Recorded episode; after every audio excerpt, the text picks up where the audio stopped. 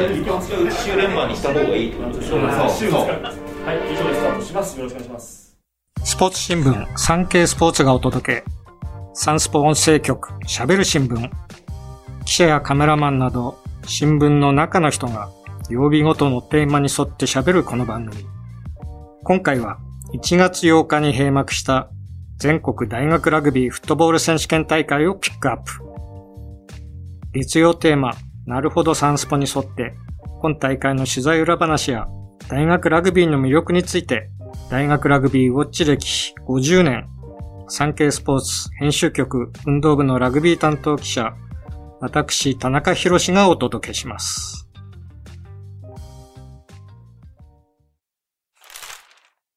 今回は大学ラグビーについて語っていきたいと思います。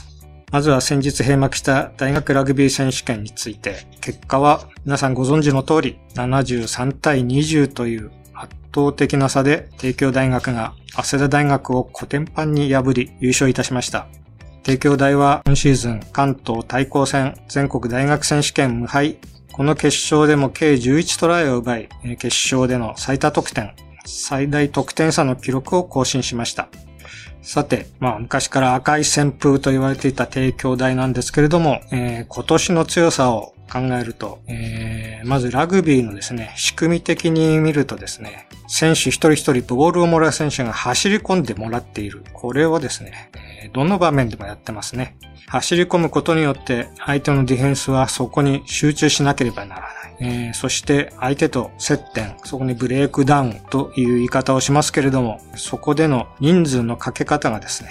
守備側の方が多くなってしまう。これは走り込んでいることの効用にはなりますけれども、そうしていると、こう攻撃を続けている間にどこかで相手の守備がほころんでくる。そのほころんだところを見逃さずにしっかりトライを取っていくという。それを極めているチームが提供大。えーそういうふうに思います。岩出正幸前監督の時代に9連敗いたしましたけれども、その頃は、まあ、まず、医科学的なサポート、月に何回か血液検査などをして体調管理、それから、えー栄養学のサポート、あるいは睡眠の管理とかですね、そういうところまで、これはまあ、大学に医学系の学部があるというところの強みを大いに活かして、そういうサポートを充実させてきました。さらにトレーニングでも、えフィジカルの強化、ここにかなり集中的に取り組みまして、それでその大学を圧倒する、えフィジカルの強さ、えそれで勝ち上がってきたという側面があります。その後、まあ、3年ほど優勝から遠ざかった時がありますけれども、まあ、それは各チームが同じようなアプローチをしてきて、まあ、帝京大を上回る時代にあったということだと思いますね。それで、なぜじゃあ、ここでまた帝京大が強くなってきたかというと、これは、まあ、これは私個人の思いなんですけれども、いいリーダーが育ってきたのではないかと。岩出前監督が常に言っていましたけれども、やはりリーダーを育てるということの大事さ。それが、まあ、ここ2年、えー非常に良くなってきたのではないかと思います。えーそれで今年、相馬監督、バトン受け継がれましたけれども、相馬監督もですね、現役当時から非常にえーラグビー選手の人間性というものをですね、考えている方だったので、そういう意味では、岩出監督と同じような方向を向いてチームをこう作り上げていく。そういうことにできる監督なのかなと思います。だからこそ岩出さんは相馬さんに監督を任せたと。それが今年こういう形で出たということでですね、ここ何年かは帝京大の転換が続くのではないかと、えー思います。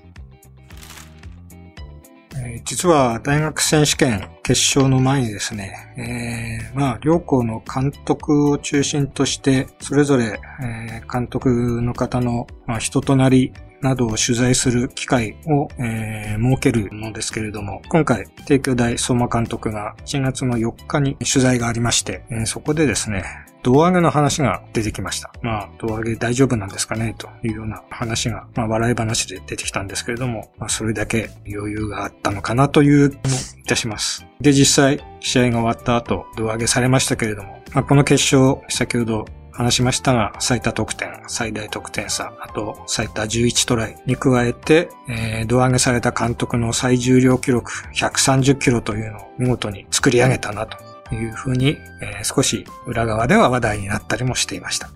えー、で、負けた後、早稲田大学の大田尾達彦監督が、そういう提供に対してどういうふうにこれからチームを作っていけばいいのかという質問が出たところにですね、えー、これは攻撃か守備かどちらかに思いっきり振って強化をすることが必要なんじゃないかというような、ある種衝撃的なですね、話をしておりました。まあ、攻撃では帝京大を上回れるような攻撃に特化したチームをする。あるいは帝京大のアタックを全て止められるような守備に特化したチームを作り上げる。えー、みたいなイメージかとは思うんですけれども、あれだけの負けを帰した直後ということもあったとは思いますけれども、これはなかなか聞いていて、私も衝撃的でしたね。それと、早稲田大学の、えー、相良正彦キャプテン。彼のお父さん、波尾さんは、早稲田の前監督で、えー、現役時代は1991年度の首相。ということで、早稲田大学史上初めての親子首相ということだったんですけれども、えー、そんな父親から息子に対して、決勝勝つなら僅差、負けるときは大差になるだろうから、え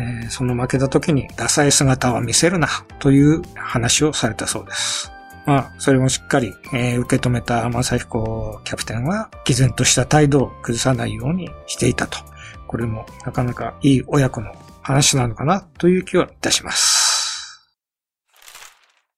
私が最初に大学ラグビーを見たのが中学校1年生の時、ちょうど今から50年前になります。1973年。えー、まあ、ということで、この場を借りて、私の目線で大学ラグビー自体の魅力をお伝えしたいと思います。まず私がその初めて大学ラグビーを見た時代というのは、早稲田と明治の黄金時代。まあ、1973年、この年はえ早稲田大学が大学日本一になったんですけれども、決勝は早稲田と明治。まあ、その前の年に明治と早稲田も決勝で対戦しまして、この時は明治が渡辺寛一郎の逆転トライという、まあ、明治のファンならこの一言でわかる試合でですね、明治が大学初優勝を遂げた試合でした。えー、それから、その時も含めて5回連続でしたかね。早稲田と明治が決勝で戦うという、本当にこの両校が大学ラグビーを引っ張っていった時代と言っていいと思います。その後、同志社大学、え、関西の U が登場してきました。え、1980年度に明治大学を破って初優勝。その2年後、1982年度から、え、3連覇というですね、当時の大学の金字塔を打ち立てました。え、この時に中心選手となってたのが平尾選手。日本代表の監督も務め、プリンスと呼ばれた方でしたけれども、まあ、惜しくも亡くなってしまいましたが、まあ、その平尾誠二さんのですね、活躍というのは、えー、日本のラグビーファンを大いに、えー、沸かした、えー、そういう存在でした。えー、それからしばらく経って、今度は関東学院、春口博監督がですね、率いて、非常にこう、スケールの大きいチームに成長しまして、今度は関東学院と早稲田が6年連続で決勝で対戦するという、そのうち関東学院が優勝3度、早稲田も優勝3度。えー、これがちょうど2000年から、これが2001年度から、えー、2006年度まで6年続けて同じ川さんの決勝になったという時代が続きました。そしてその後に出てきたのが帝京大学です。2009年度の初優勝から2017年度まで不滅の9連覇。先ほどお話ししました通り、他の大学とは違うこうアプローチの仕方でチームを強くしていった。そして今年2連覇を飾ったことで、え再び提供を追いかける、そういう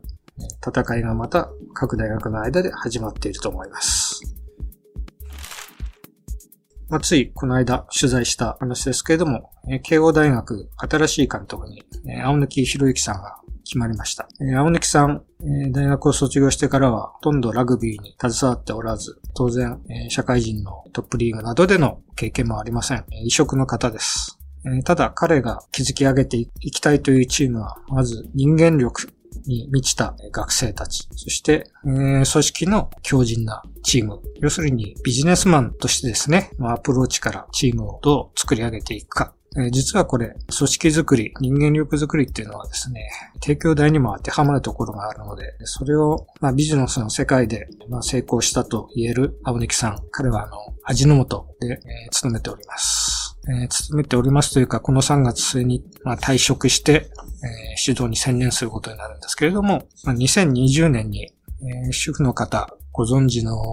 方多いと思いますけど、スチーミーというですねえ、画期的な食品、えー、まあ調味料といいますか、それを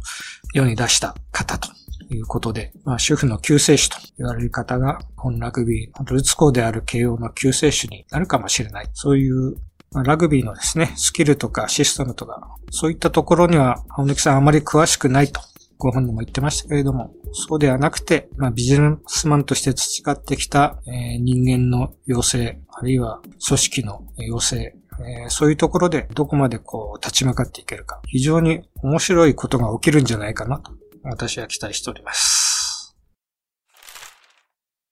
大学ラグビーの魅力といいますか、えー、大学ラグビーというのは、まあ、日本独特の文化だと思うんですよね。世界の中で大学生の試合でこれだけお客さんが入る国っていうのはおそらく、えー、日本以外ないと思います。そこなぜかというと、やっぱり大学ラグビーっていうのは日本のラグビーの文化、えー、なんですよね。1899年に慶応にチームができてから、ずっと日本のラグビーは大学が、まあ、担ってきた。その後、まあ、社会人ができて、トップリーグ、リーグワンというふうに、えー、まあ、発展してきて、まあ、今やトップリーグ、日本、リーグワンが、まあ、日本代表のですね、えー、強化にもつながる。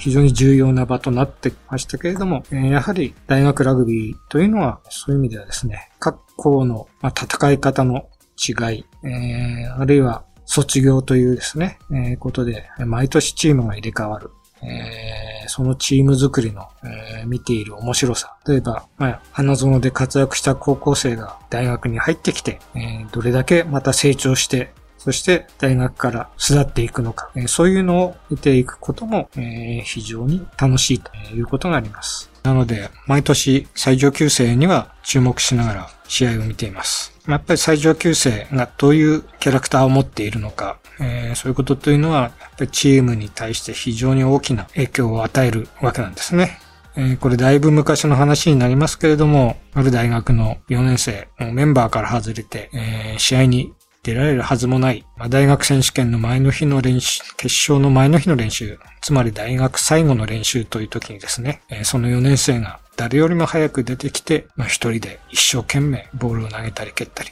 練習しているわけです。結局彼の中には、えー、自分がここで最後、まあ、サボったり、あるいは力を抜いたりすることで、もしもチームが負けたらどうしようという、そういうような思いが、えー、あったのだと思います。つまりそういうようなところも大学ラグビーの、えー、一つの魅力になるのかなと。まあ、もし大学ラグビーまだ見たことない方いらっしゃったら、そういう4年間のですね、えー、中での彼らの戦いを4年間見続けてあげる。そうすることでおそらく何か感じるものがあるのではないかと思います。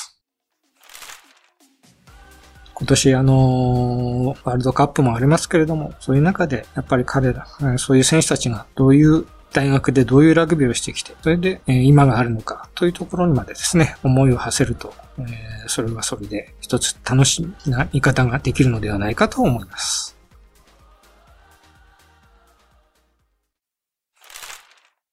今回お届けした内容の関連記事は、産経電子版、産経スポーツ、または概要欄のサンスウェブへのリンクからお読みいただけます。番組では皆様からのご意見、ご感想をお待ちしています。SNS に投稿する際は番組名、ハッシュタグ、喋る新聞、喋るはひらがな、新聞は漢字。月曜日のテーマ名、ハッシュタグ、すべてカタカナで、なるほどサンスポをつけてください。SNS 以外からは概要欄の専用フォームからも送信可能です。毎週、月、水、金曜日の週3回、午後5時頃より配信中、サンスポ音声局、喋る新聞、次回は水曜テーマ、聞きときサンスポに沿って今回に続き学生スポーツをピックアップ。春高バレーについて担当記者が優勝したチームの強さの理由や今後注目の選手まで解説していきます。お楽しみに。それではまた次回お会いしましょう。今回はサンスポ編集局運動部ラグビー担当の田中博がお届けしました。